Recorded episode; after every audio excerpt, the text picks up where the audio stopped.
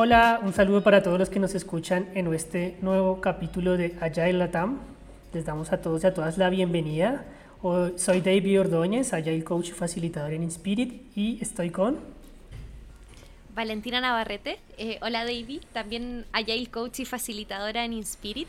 Eh, contenta de que estamos grabando este nuevo capítulo de podcast, eh, porque ya hace tiempo que no nos habíamos encontrado tú y yo en un podcast. Y más encima tenemos hoy día un invitado muy muy especial para hablar sobre eh, UX en Agile. Ahí te doy el pase, Mauro. Hola, ¿cómo están? Bien, ¿y tú? Todo muy bien, Mauro. Súper. Buenísimo. ¿Cómo está, cómo está el día? ha estado bien, bien, bien pesadito hoy día, pero feliz de estar cerrándolo con, con esta grabación. Oh, qué bueno. Para mí es lo mismo, como que ya fue un día como cansador, tener una conversación relajada con, con gente conocida ya es muy bueno. Buenísimo. Oye, Mauro, ¿y le podrías contar un poquito tal vez a la audiencia eh, sobre tu rol, un poquito de tu experiencia? Sí, pues obvio. Eh, Mauricio Endaño, eh, senior UX de hace unos siete años, que ya estoy en este rubro, eh, trabajando bien fuerte en, el, mercado de, la banca principalmente, en telcos también, así que ganando mucha experiencia en, distintos como rubros y clientes, desde los clientes chicos hasta los clientes más grandes, así que quizás que tengo algo que les pueda contar. algo, vamos a poder sacar de, esa experiencia. Esa es la idea hoy día, eh, poder sacarte un poquito del jugo. David, si, si, estamos ok, entonces partimos de lleno con nuestras preguntas para, la conversación. Entremos en materia, vale. Buenísimo. Super Mauro, entonces, eh, para ir calentando motores, poder empezar a entrar en todo lo que es el mundo UX, eh, me gustaría partir preguntándote primero, ¿qué es UX? ¿Qué no es UX? Y por qué hoy UX está siendo tan relevante eh, en las empresas, en las distintas organizaciones y sobre todo este rol también dentro de los equipos. Ah, igual buena pregunta. ¿Cómo va a partir? ¿Cómo partimos fuerte? Sí. ¿qué, es UX? Es, bueno como para saber cómo qué es UX porque eh, hay mucha definición dentro de, como de la web. Eh, se, hablan como distintos tipos porque hay, hay harto como de madurez en, en este en este rubro, porque es, como nuevo. Pero como para explicarlo en simple, eh, UX es como toda interacción del usuario, ya sea visual o escrita, con un sistema. Eso es como para explicarlo súper simple. Eso es como una experiencia que tú tienes con una aplicación, con, una, con un dashboard, con cosas así. Pero, ¿qué no es? Eso me gusta explicarlo más, porque de hecho, ¿qué no es? Es como para, una, para un rol que está conociendo este, estos perfiles. ¿Qué no es?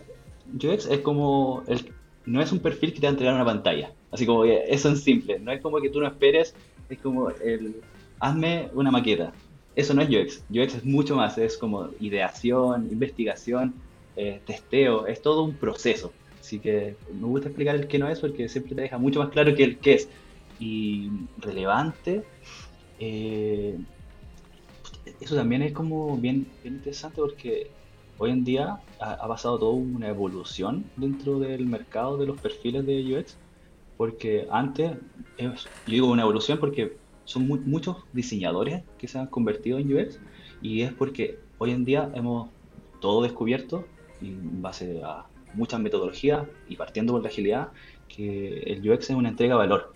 Y eso, eso es lo más importante para un proceso como un proyecto o un, un, producto en sí es generar valor en base a metodologías y herramientas de, trabajo. Así que eso es lo que hace UX, una entrega de valor a un proyecto cualquiera, ya sea la etapa, una etapa inicial, como un kickoff, con un discovery, o una etapa un poco más avanzada con testeos de usuario. Así que eh, por eso yo creo es como lo que más ha estado de moda hoy en día en la empresa. Ahí podemos ir a empezar a tomar nota. Si te presentan UX, no le preguntes de inmediato sobre la pantalla, no le preguntes de inmediato sobre la maqueta. Y más bien pregúntale si quieres, ¿qué haces? Cuéntame un poco de tu rol y que ellos mismos no lo, no lo clarifiquen un poco. Mauro, y justamente en esa línea, entendiendo que el rol se ha ido, ha ido evolucionando, sobre todo recientemente, eh, que con Mauro en la previa hablábamos un poco de que muy parecido a otros roles vinculados a agilidad, eh, que también ha ido madurando y evolucionando y entendiéndose un poco mejor quiero desencadenar la siguiente pregunta y es, cómo conversa UX con Agile, eh, principalmente en los desafíos que tienen las organizaciones hoy en, en, esos ámbitos. Mm, oye, pero también es como súper compleja la pregunta, porque todo eso depende del contexto. Eso es como que ahí partiría por, ese punto, con el contexto de la, de la organización. Eh, para ahí hay que entender qué, nivel de madurez tiene la organización a nivel de agilidad como de UX. Entendiendo eso, eh, podemos hablar ya cómo te, podríamos como entrar a, como a trabajar. Porque si es una empresa muy tradicional que no tiene, primero que todo, no tiene como ese concepto de, agilidad y las metodologías como de, facilitación, el UX se le hace mucho más complejo porque quiere entrar directamente con, con investigar y darse los tiempos dedicados para idear, prototipar y testear. Es como que, de hecho, los UX estamos muy, muy seteados con el tema de, equivocarnos rápido, barato y, y, tenemos. Pero si la empresa es muy tradicional, ahí la, va a tener una cuesta más arriba para, para estos perfiles que tienen que entrar, pero no es para nada imposible. Así que esa relación entre UX y AI van bien de la mano, como muy de la mano, como que de hecho el UX se alimenta un montón, porque si existen coach, por ejemplo, ya, estamos con este mundo de la transformación, eh, pucha, la facilitación para nosotros es, tremenda. Si no, nosotros tenemos que arar ese, ese camino y empezar a eh, evangelizar, como le, realmente le deseo, para evangelizar de, primero de metodología de trabajo, así como que seamos más lean, por ejemplo. No, no, no generé un proyecto tan grande, siendo que podríamos investigar rápido, testear y luego iterar. Esto como lo que tiene mucho cascada, por ejemplo, esto que generar cartas GAN y, cosas y, sistematizar. Así que no, mejor vamos, vamos aprendiendo rápido del negocio, de los usuarios. Así que por ahí va el tema. Ahí para complementarte, Mauro, hoy, hoy justamente me hacían una pregunta respecto al, al como momentos clave en mi proceso profesional en torno a lo que es creación de productos y productos como tal.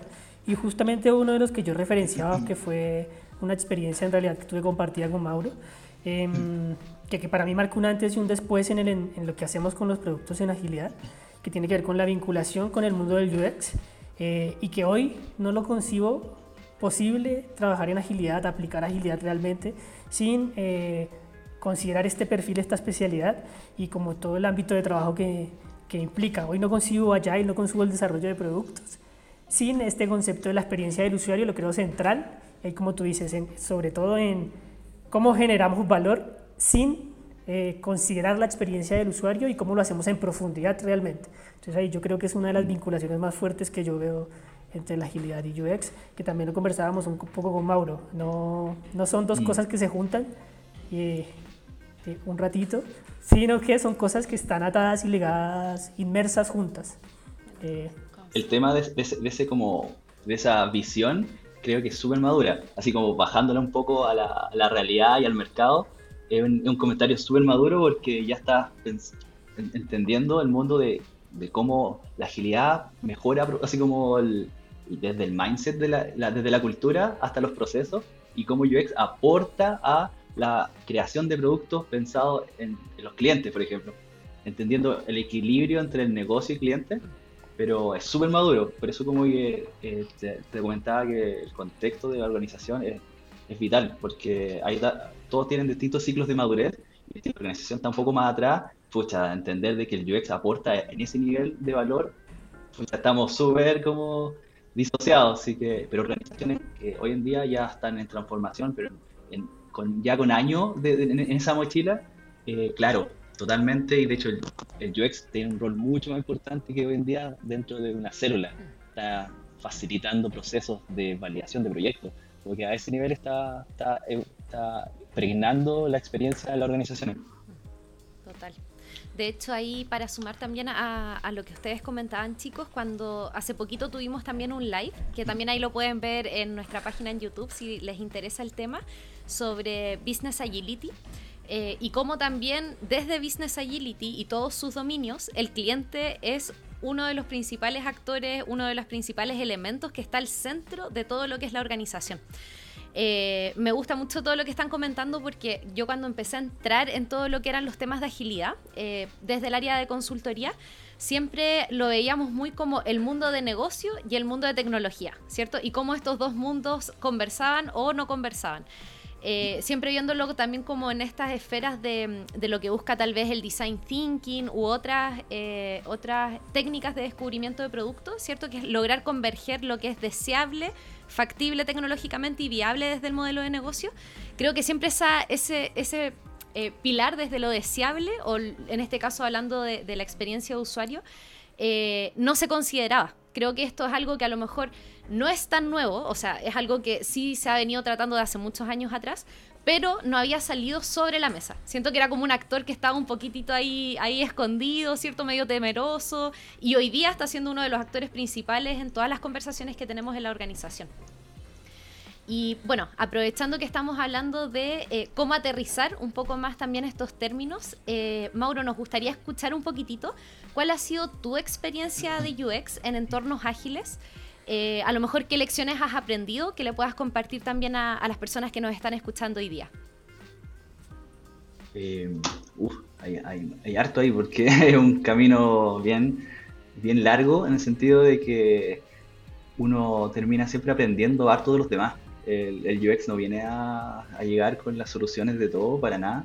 De hecho, uno siempre en, los distintos como empresa o porque también viví años de consultoría y también, por suerte, vivimos mucho, mucha experiencia en lo que es como distintos como contextos de clientes y pucha, va muy de la mano con, con quién uno va llevando esta, esta, como, esta mochila, este trabajo, si, con, si uno tiene, tiene apoyo o alianzas con, con por ejemplo, con, coaching o, o, distintos actores que, que van sumando esto. Eh, eh, se hacen las cosas más fáciles o más difíciles, como comentaba. Así que este camino, por ejemplo, no sé, eh, bueno, cuando la organización es más inmadura y estamos tratando de, aplicar agilidad en las transformaciones, siempre partimos siempre con la, primera mirada, porque la, es la con, con, Scrum. Ya, pues, apliquemos Scrum a todo.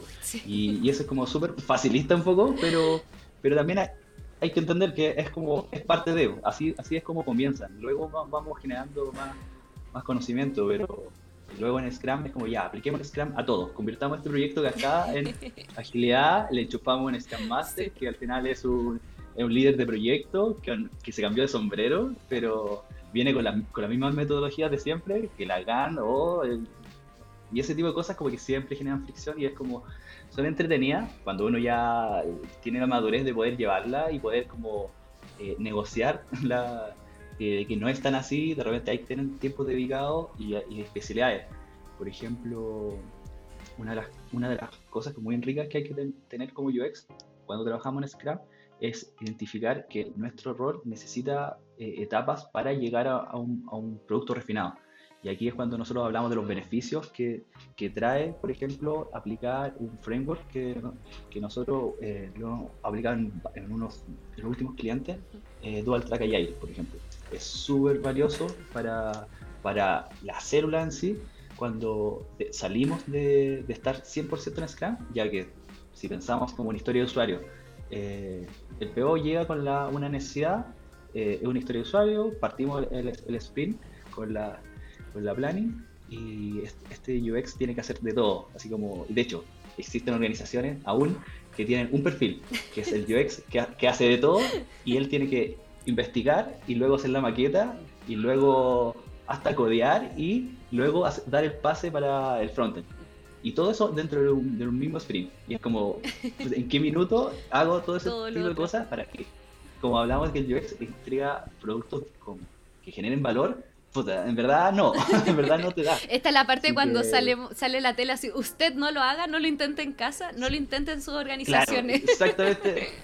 y, si, lo ven que está pasando, pucha, tratemos de buscar eh, apoyo metodológico, ahí es muy bueno de, asociarse harto con, la gente que tiene mucho más conocimiento de agilidad o de UX más, más, más maduro en las organizaciones para ir aplicando metodología, pero siempre esto tiene que ser bien negociado. Esto no es de, de, Así que ahí, no sé, pasa, nos pasó en organizaciones que eh, uno de los requisitos iniciales era que existan dos perfiles en la célula, dos perfiles, uno de UX y uno de UI. Todavía no he explicado qué es UI, pero el, el User Interface, porque el UX es el especialista del UX Research y él va a estar en una etapa inicial investigando hasta la arquitectura y luego te va a entregar un wireframe de alto nivel, pero hay el que ve la interfaz y la interfaz, las interacciones, todo el look and feel. Así que todo esto puede pasar en, un, en una sprint, pero tenemos que dejar seteado que, que la, siempre el, inicio de la, con la planning, ¿cuál va a ser nuestro entregable? Nuestro entregable es la investigación el análisis de la investigación, ya que puede ser la historia muy grande. Una historia de usuario puede ser como súper compleja y no tengo claro eh, para dónde va la micro. Así que el, mi entregable de sprint, por ejemplo, en esos 10 días, que puede ser un sprint de Scrum promedio, eh, mi entregable es un, el, todo el análisis para que en un siguiente, en un siguiente sprint tomemos el diseño. Quizás que ahí, ahí les vuela la cabeza a algunos algunos jefes de proyecto o, o Master de este, de este tipo porque podríamos retrasar. Pero ahí es cuando nosotros tenemos que ser más maduros y decir, no es retraso, es un beneficio porque nos estamos ahorrando el retrabajo, ya que el retrabajo en producción es mucho más doloroso. Y vamos a salir con una historia validada y, y refinada con, con algún testeo. Así que mucho mejor y eso es cuando le entregamos valor, le entregamos valor al negocio y a, los clientes. Que por eso es como que es complejo, pero es mucho de evangelizar y uno tiene que ser bien mateo para evangelizar eh, correctamente con metodologías, metodologías claras y, no vender humo, porque al final fácilmente uno podría quedar así como con teoría, el libro, y, no llegamos, pero no, por eso es como que siempre tiene que ser bien negociado. Con todos los temas que tocaste, Mauro, me saltaron 100 preguntas. Ah, sí, te metieron unos conceptos. Entonces, para aprovechar y ir acumulando lecciones como veníamos haciendo y ir clarificando también a lo mejor a las personas que recién están empezando a descubrir este mundo, de, ya sea de agilidad o de UX. Eh, hablemos de, seleccionar una y hablemos de eso de que tú venías mencionando de, los roles. Eh, ¿Qué roles o qué especialidades hay en el ámbito o en el mundo del UX? Y que, que, que tú nos contabas un poco de esta confusión del, del UX, no sé si la palabra correcta es unicornio, de esta persona que hace todo y ahora tenemos un UX y vamos a, desde diseñar hasta eh, indagar con los usuarios y hacer toda la investigación. Acláranos un poco, si no lo hace esta persona perfecta que lo sabe todo, eh, ¿quién lo hace? ¿Qué, ¿Qué, roles o especialidades hay? Muchas, que de hecho, que, esta, esta pregunta es súper como típica de como cuando estás recién negociando con con, con los jefes de proyecto y, es como, no, en verdad para este proyecto necesitáis un UX Research. Y el otro, ¿qué es eso? Y ahí uno empieza a, explicar un poco el tema. Eh, y de hecho, me ha costado, me ha costado porque de repente he sido muy teórico y al final no convertido. Así como que no, no he llegado al, al entendimiento. Después, de mucha conversación y refinamiento hasta con, con mi pareja, así cuando llego, llego me, descargo y como digo, pucha, ¿cómo no entienden? Y llegué a la conclusión que lo, lo, explico lo explico como, esta es como la medicina. Antiguamente eh, el, el médico, el doctor Chapatín, que te, te, la hacía toda, el médico de campo, como que es, este tipo eh, es un perfil que, que hace de todo, sabe desde no sé, desde la, que te duele la guata o que te duele un hueso. Claro, el maestro chasquilla. Pero, en verdad, pero claro, pero en la medicina hay especialidades y hay especialidades súper puntuales y, y, el, no sé, hay, la otra vez está, estaba viendo como hasta dentro de la cirugía existen mil tipos de cirugía y, hay gente que se diga desde el codo hasta la nariz. Así que no es como el cirujano el, el, que te va a hacer todo. Así que acá es lo mismo. Eh, por ejemplo, nosotros hablamos de UX UX es un término experiencia de usuario, es como súper general, pero cuando hablamos de etapas, eh, dentro de un proceso de, diseño de producto, siempre tenemos que partir con el entendimiento. El entendimiento, del problema, el entendimiento de, los objetivos de negocio y el entendimiento de las necesidades de los usuarios. Y ese, y ese entendimiento, eh, el clave es un UX Research, que su, su, su skill o sus habilidades son tener un set de herramientas de investigación súper especialista para cada necesidad. Y él va a saber cómo, cómo llegar a, entender eso, eso, esa, los, problemas que, que, o hipótesis que tenemos y él va a ser con qué herramienta llegar a tener ese insight o ese hallazgo. Así que ahí hay uno, pero también existe el UI Designer, que es un perfil que, como comentaba, que está avanzado, eh, también entiende un poquito de herramienta, también tiene conocimientos de experiencia transversales, pero su foco es el look and feel, las interacciones y la interfaz. Y de hecho, UI Designer también hay como haciendo doble clic en UI, también hay UI que se dedican solamente al, a mobile. Y no estoy hablando de, del que, el que hace la web y le, hace responsive y ahora hace mobile, no, es como el mobile nativo. Porque UI, hay UI que se dedican solamente a, iOS o a Android. Y, eh, porque han agarrado un nivel de madurez y conocimiento en la, interfaz y la plataforma que, que, que saben que en iOS se levanta un selector de una forma y en Android se levanta de otra. Y ahí va, hay uno. Hay otro más, así que, pero también hay perfiles un poco más nuevos, nuevos entre comillas, porque igual se han venido trabajando ya hace, hace un rato, pero acá son un poco más nuevos son más complicados de, de, vender o de, de tener en, los, en las empresas, como todo el mundo de la parte de la comunicación, del content. De hecho, hay todo un movimiento que se llama el Content First, que es como llevar, darle la relevancia al contenido y no solo al, a, lo visual, porque nosotros siempre como pensamos en, el cómo, en la maqueta, en lo visual, y, el contenido es súper importante. Es como cómo se, se, cómo comunica la marca. y, ahí hay perfiles también que es como perfiles dedicados a, de UX en, en, ese, en ese rubro. Y, el, más grande o sea, podríamos partir por, el más pequeño, o sea, el más puntual o específico, que es como el copywriting.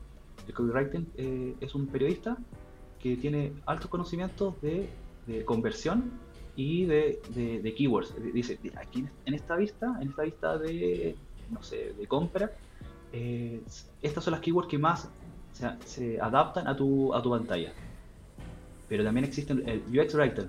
Y el, UX Writing eh, es un perfil también dedicado, pero que tiene un conocimiento un poquito más general de, de los productos en general y, y, también tiene como especialidades de trabajar con el voz y tono, de cómo te va a hablar el producto, ya que no es una keyword pelada, como, como que te tiene, el producto te está hablando, se está comunicando contigo y esa, y esa, y esa comunicación no es porque sí, esto podríamos ser un poco más coloquiales, un poco más serio o un poco más empático. Así que él, él genera alineamientos de voz y tono para que son al final manuales que te, que te dan la guía de cómo llevar eh, la comunicación con los productos. Y hasta las pantallas de error, nosotros podemos decir, podemos ser empáticos y nosotros echarnos la culpa, así como, disculpa, eh, y ahí dejamos un mensaje quizá como buscando la empatía para ser más cercano. Y esos son pilares estratégicos. Y los pilares estratégicos los desarrolla el, el Content Strategy, que es ya, este es un perfil mucho más como que mucho más amplio que ve como que hace planes, estrategias y los objetivos de comunicación dentro de los productos. por eso como y de hecho podría seguir también y de hecho para como ir cerrando y creo que como para no marear eh, también existen los, los product designers eh, este es un perfil como ya mucho más maduro que el que tiene el conocimiento más transversal eh, es como el encargado del proceso el proceso de la experiencia, pero como desde la creación del producto hasta, hasta tener como los insights de negocio. Eh, de hecho, en agilidad, yo creo que también se, eh, es como el, perfil T-Shape, que tiene la transversatividad de los conocimientos de todas las áreas de, de experiencia, pero es especialista eh, en, en, en, una. Así que el Product Designer es que, de hecho, son la, las empresas más maduras cuando hablan de experiencia ya tienen product design porque se, preocupan de todo y si hay que hacer una pantalla tienen un, perfil especialista para el nativo, por ejemplo, y para el, para el otro. Así como que vamos teniendo especialistas, pero si la empresa es un poco más madura, tiene este perfil un poquito unicornio, como decía David, que, que es como UX, UI, front y pucha, y sabemos que el mismo doctor Chapatín que la hace, la hace toda, pero no le pega nada. Así que... Pero más o menos. Yo quería hacer una acotación. Y ahí con. Y corrígeme si me equivoco con esto, pero yo creo que es importante primero entender que entonces no. O sea, depende de este grado de madurez y de cómo vamos incorporando estos perfiles y cómo le va añadiendo robustez al proceso de entender realmente al cliente, de generar una experiencia al cliente. Pero también está el que, que la especialidad no significa que se generen nuevos hilos, ¿no? De ahora eh, la persona que ve esto, ve esto exclusivamente y como yo lo interpreto y como yo lo entiendo y como yo lo he vivido un poco conectándolo justamente con agilidad es el el que ellos no trabajan solos, el que una persona sea, no sé, UI no significa que nunca se vaya a meter en research o que una persona sea copy no quiere decir que nunca vaya a entender o ver un poco del diseño de la interfaz etcétera. Estos diferentes cruces, entendiendo que al final estamos hablando hoy, eh, estamos hablando de trabajo conjunto, de trabajo en equipo, de, este perfil T-shape que tú dices y de generar eh, estos equipos multifuncionales que pueden aprender lo básico de todo un poco, de eh, entenderlo un poco para saber cómo conectarlo y cómo trabajar en conjunto, mientras que se enfocan en su especialidad para darle robustez al proceso. Así es como yo lo entiendo, como yo lo vivo. No sé si quieres corregirme con algo, Mauro, o si... No, de hecho, totalmente. De hecho, creo que uno las organizaciones, me ha, tocado, eh, yo creo que las dos últimas empresas que he trabajado, eh, como hemos impulsado siempre el trabajo de, experiencia en la organización.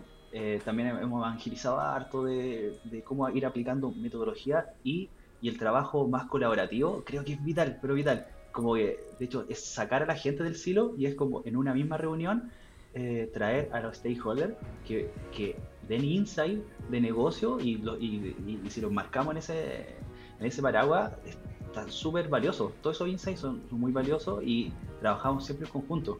De hecho, podemos hablar de especialidades, pero siempre el trabajo es bien horizontal. Y de hecho, lo que siempre busca la agilidad, tener en una misma, en una misma reunión insight de todos lados. Y por lo mismo también salimos a la calle y hacemos guerrilla, porque también son muy valioso el, llevar ese equilibrio entre las necesidades o objetivos de negocio con las necesidades del usuario. Así que para nada silo, de hecho es romper los silos. Buenísimo. Oye, he aprendido muchísimo y estoy muy avergonzada de la Vale del pasado, que alguna vez fue product owner y hablaba con su UX y, y sí, cometía ese error de, como product owner de decirle, oye, las pantallas y la interfaz y los botones, mezclando todo con una persona. No, pero todos estamos aprendiendo, así que es así. Yo pensé que ya, ya conocía casi todos los nuevos roles y con esta conversación me, me, queda claro que tengo que seguir profundizando en, en este mundo. Así que muchas gracias Mauro ahí por, por esa lección. Y hablando de errores, eh, me gustaría preguntarte, eh, ¿cuál crees que es el peor error que se comete cuando nosotros estamos en las organizaciones intentando UX con Agile, intentando conectar UX con Agile? Eh, y ahí nos gustaría que nos pudieses contar tal vez alguna experiencia de qué fue lo peor que te pasó a ti. Si tú tuvieses que ordenar todas tus experiencias, escoger la peor que pudieses comentarle al público y tal vez cómo la fuiste navegando, eh, si es que tuvo un final feliz o tal vez no. Eh, ¿Cuál crees que es ese peor error? Uh, eh, voy a tratar de no dar nombre. Después ponemos el, pitito. claro, porque se, me va a salir. Que no nos toque poner muchos pititos. Claro. claro. No, pero yo creo que va muy ligado a lo que comentaba en un principio, de no entender como el valor que generan tener perfiles dedicados, como las especialidades como de la medicina, y tratar de solucionarlo, solucionar todos los problemas con, un mismo rol, creo que va más por ahí. De hecho, eh, como cuando trabajaba, trabajé en un proyecto que estaba, era 100% Scrum y, y, obviamente desde la metodología el foco es entregar código listo para salir a producción. Así que si ya tomamos ese marco de, de código listo para salir a producción, eh, no me dais herramientas para poder trabajar. Como que me dejáis súper atado para poder en verdad hacer una, un entregable de valor y no pensando de que el front me está mirando como, ya, pues, entrégame algo, que tengo que, me quedan dos días de, de sprint y todavía no, no he metido ni un dedo para código, así que ahí es súper frustrante. Y de hecho, igual uno como UX la, la rema, la rema harto, eh, tratando de hacer entendimiento, pero en esa, en esa época, eh, fue hace unos cuantos años atrás, eh, fue, fue duro y por lo mismo creo que me, me, ayudé harto de, de, leer, de leer, leer, leer, de buscar mucha experiencia de, porque no era el único UX en la vida que estaba haciendo eso y, y, de hecho, pucha, mil, mil experiencias y dolores te pilláis en internet sobre el mismo caso y, al final es como evangelizando harto con, con metodologías de trabajo y es como ya, mira, hoy día experimentemos algo loco. Es como que llegaba así, porque me leí un montón de artículos en Medium que explicaban una metodología nueva para poder llegar a un, con un, una mejor entrega y no solamente la entregaba en la maqueta, así como y ahí como que eh, trabajando harto con el PO, para que el PO y el Scrum son los dos que tenía que tratar de convencer de aplicar nuevas metodologías. Así que ahí, eh, cuando justo logramos empatizar, porque yo también tenía que hacerme cargo de, objetivos de negocio, porque también teníamos timing que cumplir. Así que era como que, ya, yo también doy de mi parte, tú de, de tu parte, pero en una de esas, llevando un poco la contra, eh, mejoramos los procesos y de repente empezamos a, experimentar y ahí en las mismas reviews se, veía que, que, la experiencia, no sé, llegaba a, una, a un resultado, pero en base a un montón de investigación que tuve que hacer mucho más rápido, pero ahí fue como, ah, ya, chuta, quizás que vamos a tener que parar el próximo, el próximo sprint, que ya era para sacar la otra funcionalidad, porque sé que no estamos tan claros con la con el resultado de, esta funcionalidad que estaba todavía media y vimos que tiene muchos contras en base a lo que vamos a salir, porque el testeo de, usuarios salió pésimo. Fue como, ah, ya.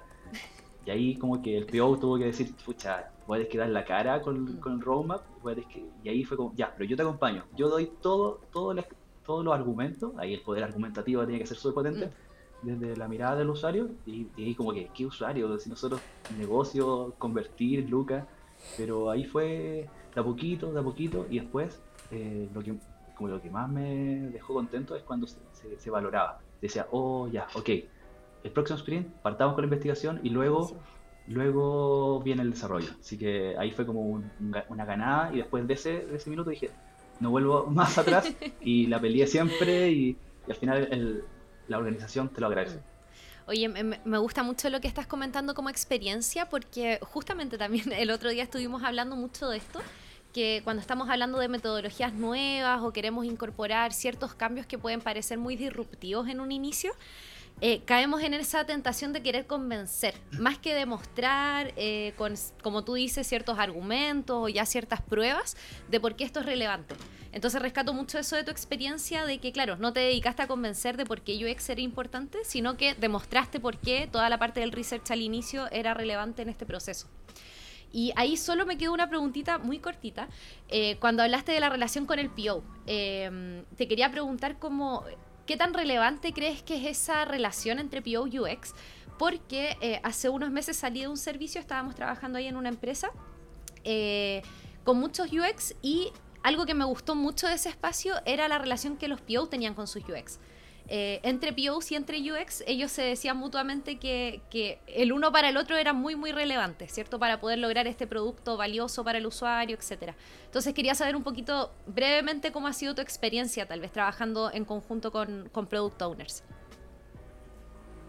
Eh, de hecho, buena, buena, porque es bien variada porque eh, hay, hay IPO, que también siempre han sido jefe de, jefe proyecto y se convierten con este, este sombrero, pero, pero, pero en general, eh, no sé, quizás que es parte de como de mi personalidad, es como tratar de, empatizar harto. Si no, no, estamos en equipos contrarios, para nada.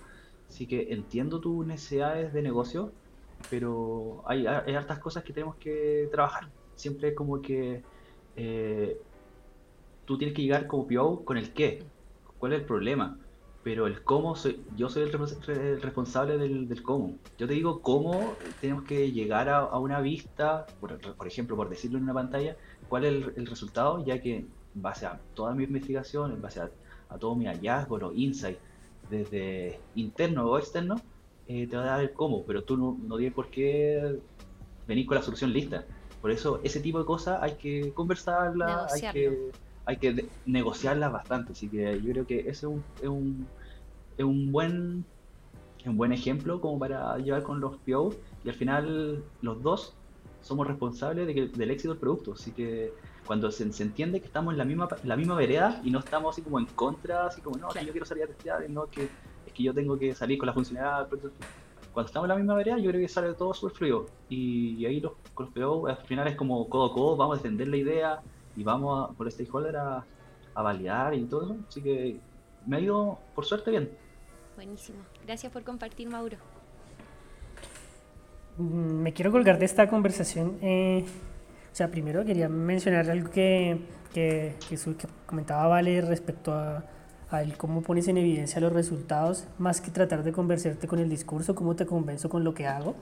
Eh, yo siento que esa ha sido una batalla fuerte que yo personalmente he tenido que ver en muchos escenarios donde empiezan eh, a incorporar este, un rol, este rol multifuncional de, de UX que lo hace todo, y empiezan a ese proceso de evolución.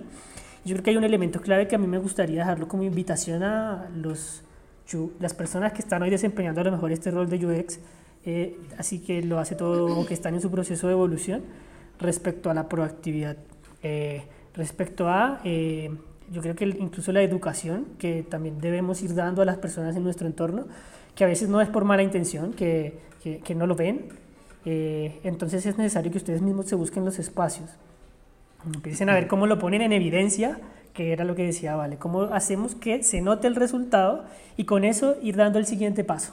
Ahora que ves el resultado, eh, te das cuenta que no podemos cubrirlo todo y a lo mejor nos hace falta este otro rol más específico para que te ayude a complementarte en, no sé, UX UI, por ejemplo, que sería como un salto. Mm. Eh, yo personalmente lo he visto en varios espacios ya, una de las primeras veces fue con Mauro justamente y, insisto, es como el cómo se queda en evidencia con la experiencia, pero también cómo es necesario que, que las mismas personas y las mismas personas que están hoy impulsando este rol eh, proactivamente empiecen a buscar esos espacios y sean muy resilientes y sean muy, tal vez estén un poco más empecinados en que sin fallo en una vez, eh, búsquenlo de otra manera porque luego la evolución es notable y luego para la organización el impacto es muy significativo. Y con eso quisiera pasar a la otra pregunta, Mauro, y es, Hemos hablado mucho de la madurez. Hemos dicho que eh, cuando hay cierta madurez pasa esto, cuando hay otra madurez pasa lo, otro.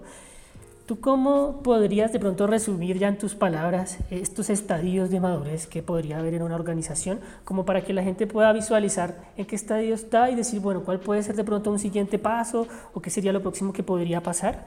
que en una organización que esté incorporando la experiencia del usuario. ¿Cómo podrías tú resumir este, esta madurez y esta transición de madurez?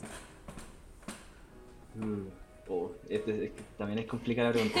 Eh, no te la hemos puesto fácil hoy día. Eh, sí, yo quería hablar cosas más, de pantalla. eh, hoy no, no sé, es que de hecho es, es, simple explicarlo, pero llevarlo a cabo es más, es más complejo, porque hay, hay modelos, modelos de madurez, para medir la, la madurez de una organización hay modelos. Y de hecho hay, varios que te puedes pillar en internet, hay mucha lectura de esto, que va del 1 al 5, otros dicen del 1 al 6. Pero, pero al final es lo mismo, lo que, lo que, a lo que va es que para identificar si tú estás en una etapa 0, o sea, como en etapa, por ejemplo, 1, que el, no existe una mirada, una mirada de, del diseño como que es una entrega de valor, la mirada 1 podemos decir que eh, necesitamos hacer un producto y se, se, contrata afuera y luego lo mandamos a India, así como así súper lejos, sin discriminar nada, así es como que lo mandamos lejos a que se diseñe y llegue de vuelta. Y eso es cuando no, no, hay ningún interés del contexto, ni los clientes, ni nada. Así como, y eso es como eso es, bueno para identificar cómo estamos nosotros como organización.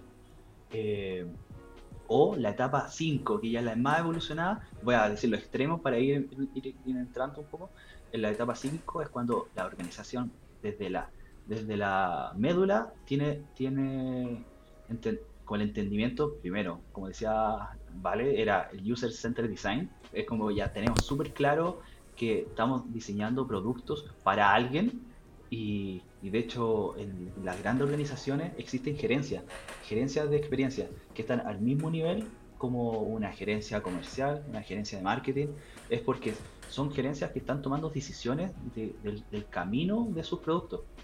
Por eso es como que ahí nos fuimos a los dos extremos. Por ejemplo, un número dos, pasando así como del uno que no era outsourcing, que se mandaba lejos al diseño de productos, el número dos es más autorreferencial. Cuando decimos, eh, ah, no, no te preocupes, diseñemos esta funcionalidad de este tipo porque yo llevo 10 años en la compañía y sé lo, sé lo que necesita la gente. Clásico. Y es como, es como bueno, bueno, ahí es como chuta. Y eso, eso también lo entiendo. Si hay gente que lleva, no sé, 20 años en una compañía y sabe claramente cuál, cuál es el negocio, pero cuál es su negocio. Así que en la calle es otra cosa. Y eso es como, se lo podemos decir que es como la mirada más autorreferencial y ahí también cometemos muchos errores, porque nos estamos mirando el ombligo. Pero ya una, como ya pasando del 1, 2 al 3, es cuando ya empezamos a encontrar eh, primer, los primeros como matices de, de, diseño o experiencia, es cuando ya existen, por ejemplo, tienen un perfil, un perfil interno en la compañía. Eh, tienen un UX, pero este UX la hace toda. Así puede, puede estar haciendo banner para marketing, para redes sociales, o puede estar viendo experiencia, puede estar viendo una pantalla, o puede estar testeando. Y eso, y ese es como, ese es cuando la organización, de hecho, se dibuja, bueno, estoy haciendo los gestos, es un podcast, pero estoy haciendo los gestos con la mano, pero es, es, como... Para el video en YouTube. claro, se le llama perfiles periféricos porque están ahí, no están al centro, está, es un perfil que está orbitando, que es como, que sé, que me va a salvar con un banner o con una pantalla o con un, con un copy. Así que estos perfiles que son un poco más multitasking, como que los contratan para ese, tipo de perfiles. Pero ya, el, como ya nivel 4, ya es un perfil ya más, es cuando una organización ya tiene, no tiene uno, tiene un equipo de experiencia dentro de la organización. Y este equipo de experiencia es, vela por lineamientos transversales de producto. Y por suerte, así como podemos decir que justo en, la organización en la que estoy, estamos ya estamos en esa etapa, estamos como en nivel 4, cuando existe, de hecho aquí nosotros tenemos un equipo cross, que se le llama, que tenemos distintos perfiles de experiencia, donde tenemos un UI lead, un UX writing y un un UX y un Crow Analyst, donde estos son cuatro perfiles que velan por el end-to-end de la experiencia en productos digitales. y ellos, ellos trabajan con las células. Por lo mismo, eh, aportamos valor desde la mirada transversal, ya sea de marca, estrategia, estrategia como de los pilares estratégicos, estamos, nuestras funcionalidades eh, le pegan a estos pilares estratégicos de la compañía, tenemos esa visión súper transversal y apoyamos a todos los proyectos y de hecho ahí es cuando se, arma un poco complejo porque la escalabilidad tenemos, son en la organización, digamos, estamos cerca de los 30 UX y, llevar ese, ese, esa organización es compleja, pero la organización ya lo, ya lo entiende y eso, eso es, lo bueno. Por eso hablamos de que estamos en una etapa 4, que ya estamos en un nivel de que impactamos a la, a la organización y no solo en la maqueta, sino que en la estrategia. Y para, por ejemplo, últimamente eh, estamos también estamos haciendo las primeras pinceladas y de, la validación de proyectos. Y de hecho, eso, es, una, es, una, parte de la evolución del UX. Eh, y la otra vez le, le, colocaba un nombre que es como que los UX, hoy en día eh, deberían siempre tratar de impactar un poco más afuera de su caja, que es, la, por ejemplo, el, el UX de célula, es salir un poco de la historia de usuario. Ese era como el título que, siempre teníamos, lo, lo, llamamos harto en las weekly. Era, chicos, todos salga, tratemos de salir de la historia de usuario porque eh, hay veces que, eh, no sé, en marketing están pasando cosas que igual de una u otra cosa va a impactar en los productos. Así que tenemos arte relación y, tiramos harto la, como las raíces para mejorar procesos, ya sea, ya sea como interno y como, con nuestros clientes externos. Así que eh, esa es como la, entrega de valor de un, equipo transversal de experiencia que está impactando desde ahora, estamos viendo en la validación de, de los proyectos, para decir, mira, ese proyecto impacta a, los clientes o es solo el caso negocio. Ahora también es un indicador de valor dentro de, priorización de los proyectos. Así que eso es, eso es cuando ya UX está se metiendo en las raíces de la organización. Y eso es lo que todos los UX deberían apuntar.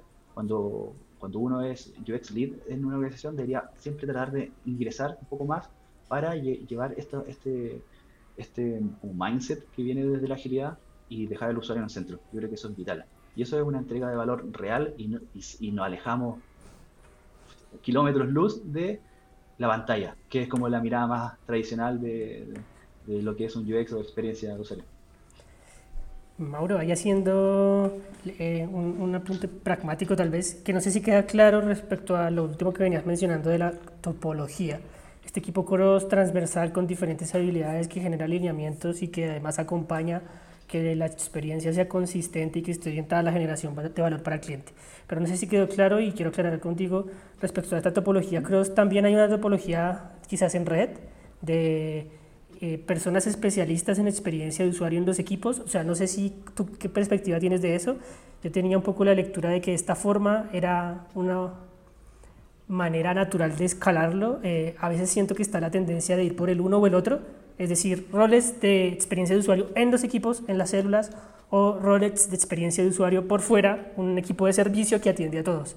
En mi opinión, el, la combinación de ambos y de hecho movimientos entre cómo es a veces un poquito más centralizado ambos, algo y después un poquito más descentralizado otra cosa, eh, ayuda a tener un mejor equilibrio, por ejemplo, para que en uno de los casos no haya cuello de botella, y ellos puedan siempre atender a sus equipos y en el otro de los casos no haya, em, o sea, primero no haya cuello de botella y luego no haya silo también, como cada equipo lo hace a su manera, con su propia experiencia, con lo que sea.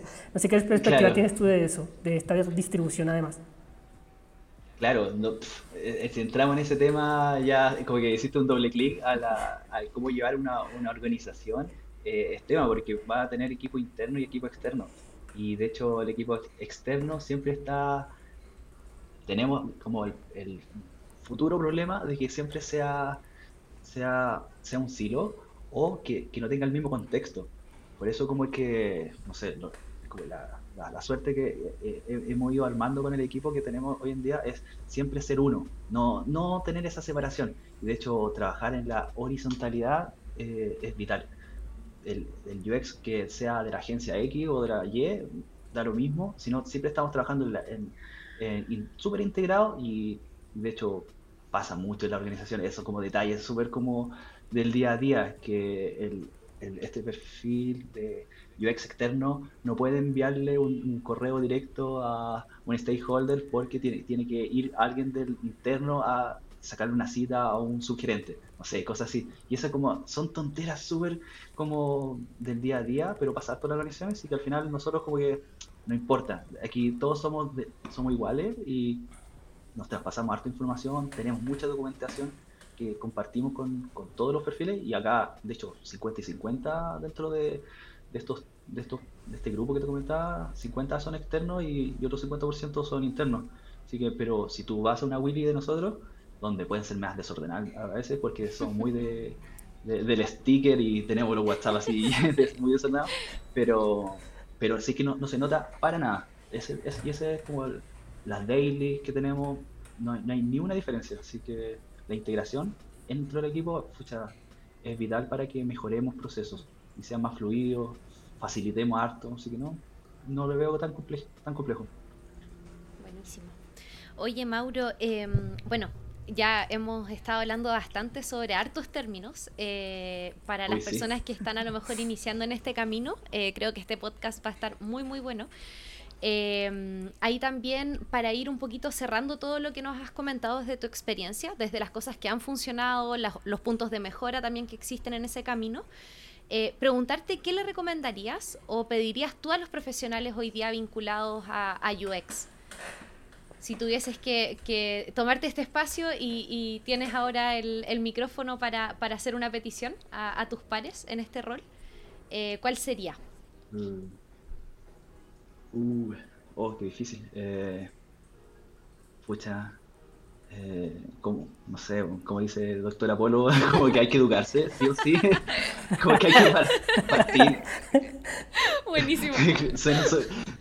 No, pero es verdad, yo creo que hay que partir por nosotros, por nosotros, así como respetándonos, así como estudiando un montón para ser súper mateo, porque el poder argumentativo no es convencer a la, gente para nada, porque si una persona no, no sabe qué es, no, o sea, por ejemplo, uno de tus compañeros, ya sea developer, cualquiera, no solo es peor que uno deberíamos, si eh, no, no han pasado por la suerte de estar en, una transformación digital y no entienden eh, sobre metodologías ágiles, sí o sí uno tiene que hacerse cargo y empatizar con los demás y poder enseñar un poco de, un poco de, los beneficios que trae.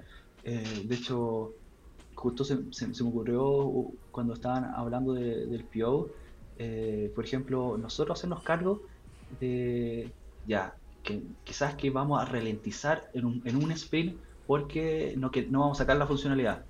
Pero si empatizamos con el PO, que un PO puede ser un poco con una mirada más comercial, digo, ya, yo sé, yo sé que aquí, aquí es donde le va a doler al PO, vamos con, en vez de la investigación, la entrevista, vamos con la entrevista, pero bajada número.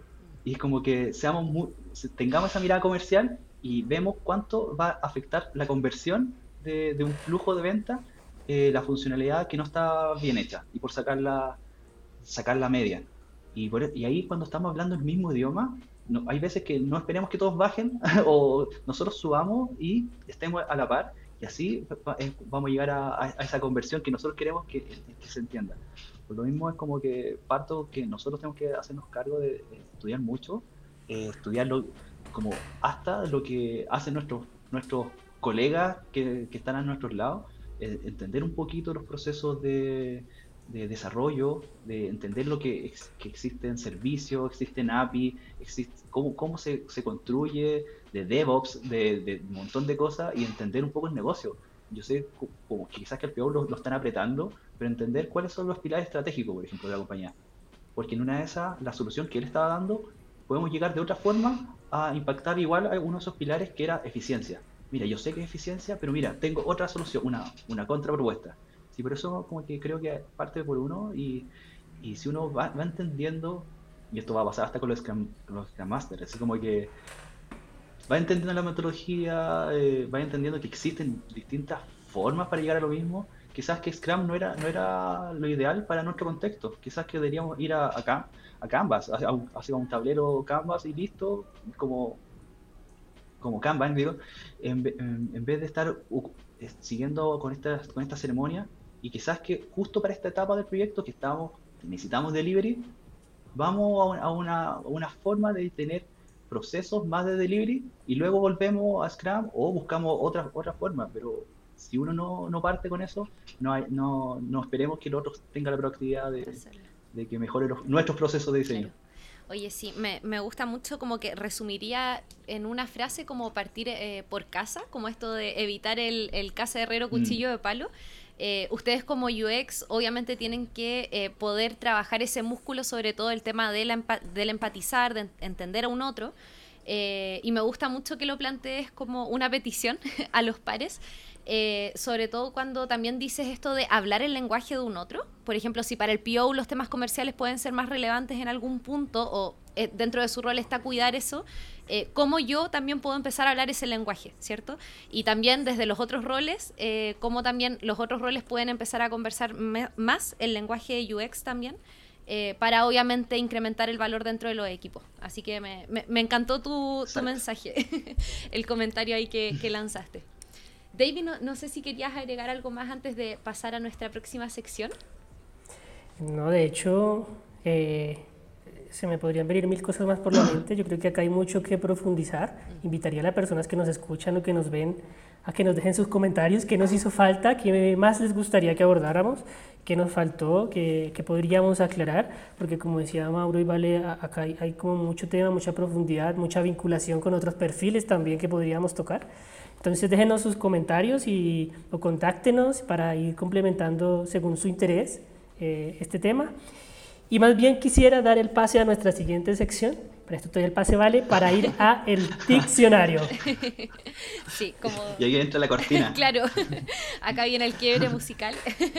eh, sí, en todos nuestros podcasts eh, hemos incluido la sección de diccionario, eh, porque obviamente como en cada podcast tratamos un tema en específico, eh, no asumimos que todos son expertos en todos los temas, entonces ahí Mauro nos gustaría preguntarte sobre un concepto que aparece bastante eh, cuando estamos trabajando con, con, UX dentro de las organizaciones. De hecho, este es muy interesante porque me acabo de acordar que este concepto yo lo aprendí contigo hace muchos años atrás, así que creo que eres la, la, persona perfecta para explicarlo.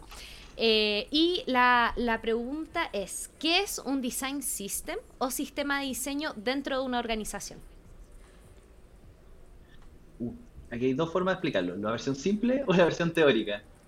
Creo que me voy a ir por la simple, por la, la, simple como, de hecho, me gusta ejemplificarlo, es como ejemplificarlo como piezas de Lego. Un, sistema de diseño es, son totalmente piezas de Lego. Porque cuando tú juntas una pieza con otra pieza, vas, formando pequeños, pequeñas cosas, así como pequeños organismos, y, luego de esto, quizás que armamos, no sé, armamos algo y después eh, armamos otra cosa, y, quizás que armamos un ala, luego armamos otra ala y después armamos una nave. Y después de, una, de una nave podemos armar, no sé, eh, portaaviones y arriba va la nave y después armamos otra cosa y así. Pero todo partió por un, por un, por un, por algo mucho más atómico. Y de hecho, y eso es lo que es un, sistema de diseño. Son componentes. ahora, hablando con el lenguaje de, diseño, son componentes que, que se suman a, y uno empieza a crear organismos y luego crean una, una vista. De hecho, hay metodologías de trabajo para, para trabajar este tipo de cosas, pero en simple es, es eso, porque podemos diseñar un, diseñar un botón y podemos decir que trivial hacer un botón, pero para nada es trivial, es, tiene mucha de complejidad, ya que, por ejemplo, diseñamos un botón, pero tiene que tener los lineamientos de color de la, de la compañía. Y esos, eso no son tampoco triviales porque esos se extraen de, un brand book de, de, marketing, que son brand book de marca. Pero ya una vez que llevamos esos colores, los, los dejamos en este eh, dejamos como lineamiento, y, o sea, un design system al final es un repositorio, así que lo dejamos en el repositorio, que el botón cumple con los, con los colores de la, de la, compañía, y así nadie se va a equivocar de, cuál es el, el, color que tiene, pero eh, especificamos o dejamos toda la descripción de cuál es su estado. El estado de activo, el presionado, el over, el ya. Y nosotros decimos, ah, ya, es un botón.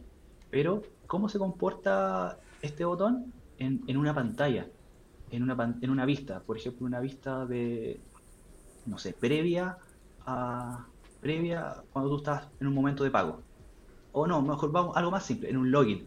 ¿Cómo se comporta este, este botón en un login? Porque un login ya es toda una vista, es una composición completa. Así que eh, en un login siempre existe un, no sé, un continuar, pero también existe un recuperar contraseña. ¿Cuál, cuál es el, botón que tiene eh, una, presencia primaria y, el otro secundaria? Y, pues, y ahí es cuando, porque no eh, sería un error jerarquizar todo al mismo nivel, porque nosotros queremos que entre la gente. Siempre va a tener una, actividad secundaria que es eh, recuperar contraseña para el tipo que, que la perdió. Así que ahí nosotros dejamos también su estado como botones primarios, secundarios, terciarios. Y ahí podemos decir que el primario es continuar y de tercer nivel, por ejemplo, es el recuperar contraseña, porque queremos que eh, no es una, un, flujo o una casuística que es de día a día.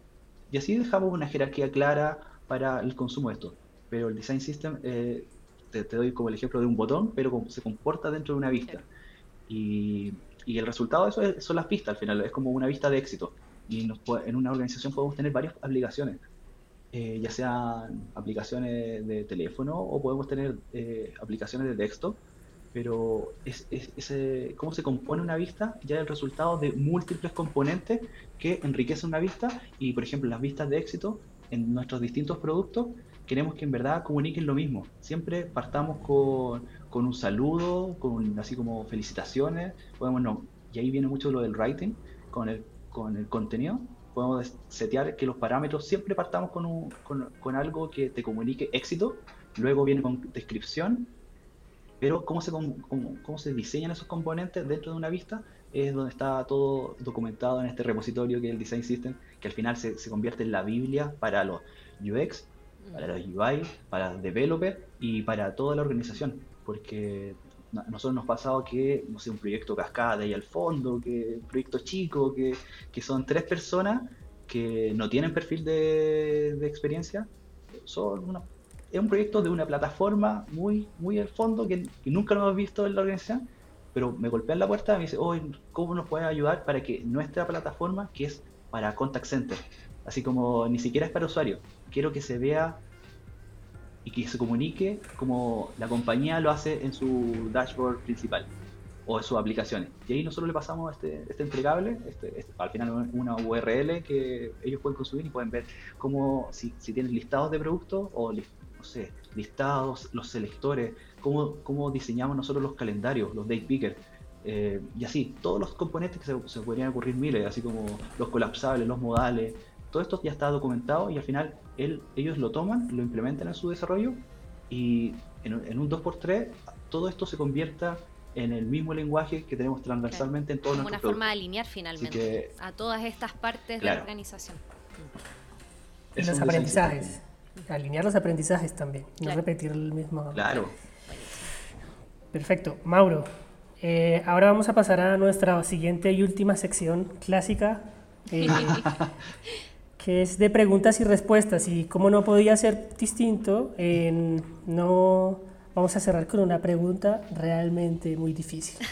Y es, ¿cómo convencer a los líderes, gerencias, jefaturas de incorporar UX en sus equipos y en su estrategia?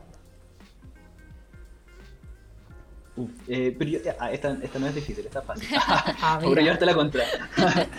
Eh, es que, creo que se, responde en base a lo que hemos ido conversando, porque como hablábamos de que hay que, eh, siempre en la organización hay distintos niveles de, madurez del entendimiento de la experiencia, eh, es muy bueno nosotros ir como conversando harto, ponernos en el mismo idioma, si, si, alguien no entiende qué es, no sé, design thinking, design sprint, no tienen por qué, no tienen por qué entender todas las miles de sabores de metodología, pero nosotros, por ejemplo, estamos en un sprint súper tradicional de, de Scrum, eh, me ha tocado eh, proponer, proponerle a algunos de los chicos que realmente hemos tenido roces con el PO o con distintos stakeholders y yo sé que van a ir, mira, tomémonos, no sé, seis slides antes de partir la, la review eh, y explicamos la metodología de por qué llegamos a esa vista. Y solamente fueron seis láminas, que de una review que pueden ser no sé cuántas, pero lo hacemos súper dinámico y, no teórico del libro, el, papiro, no, lo hacemos con, bien, bien, dinámico como, ilustrativo. Eh, explicamos la metodología y que en el próximo en próximas reviews vamos a ir mostrando distintas cositas. Y así vamos evangelizando, vamos, vamos haciendo entendimiento de que esto no es una pantalla, esto es, hay un proceso de trabajo, hay etapas de, investigación, ideación, prototipado, testeo, y, cada una tiene un valor propio y tiene herramientas propias y tiene doble clic. Así que yo creo que hay que ir de a poco siempre evangelizando y, empatizando harto con, los, con, nuestro, con todos nuestros stakeholders, con la gente que, con la que trabajamos. Así que no hay que frustrarse, yo creo que hay que ser muy luchador y tratar de, Resiliente. democratizar la información. Sí, totalmente. Listo, primer, rompemos el primer mito. No es difícil, es fácil. claro. el primer ahí, paradigma mental que tenemos. Buenísimo. Oye, Mauro, bueno, eh, agradecerte un montón por tu participación, eh, por toda la información que nos has entregado hoy día. Eh, vamos a ver ahí si, como dijo Davy, em, los invitamos a dejar comentarios, preguntas, a ver si, sale una segunda parte de este primer capítulo de eh, UX eh, en Agile. Así que em, muchísimas gracias por, por la participación. bueno, y a las personas que nos están escuchando, como siempre, les pedimos que si les gusta nuestra, nuestro podcast, lo puedan compartir. Eh, si quieren escribirnos comentarios, ideas o aportes, lo pueden hacer a través de nuestras redes sociales o a contacto inspiritlatam.com. Eh, queremos saber si es que esto realmente está siendo de utilidad para ustedes. Y también pueden comentar eh, con el hashtag AyayLatam, seguirnos en Instagram, LinkedIn y YouTube. Así que nos escuchamos en un próximo capítulo. Muchas gracias, Mauri y Davy. Que estén muy bien. Gracias. Chao. Chao, gracias a ustedes.